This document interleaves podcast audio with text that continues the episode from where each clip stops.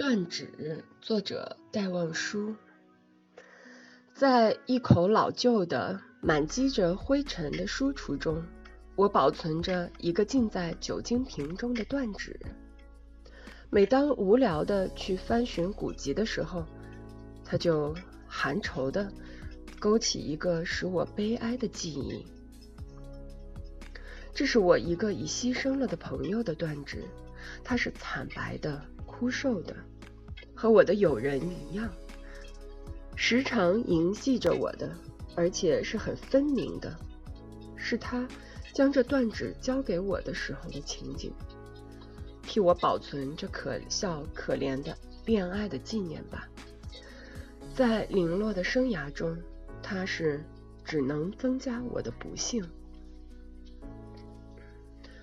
他的话是舒缓的、沉着的，像一个叹息，而他的眼中似乎含有泪水，虽然微笑在脸上。关于。他可笑可怜的恋爱，我可不知道。我知道的只是他在一个工人家里被捕去，随后是酷刑吧，随后是残酷的牢狱吧，随后是死刑吧。那等待着我们大家的死刑吧。关于他可笑可怜可怜的恋爱，我可不知道。他从未对我谈起过，即使在喝醉酒时。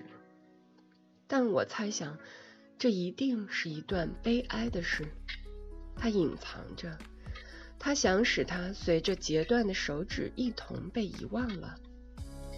这断指上还染着油墨的痕迹，是赤色的，是可爱的、光辉的赤色的。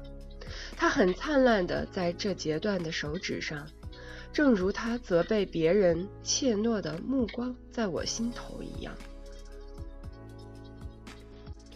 这段纸常带了轻微又粘着的悲哀给我，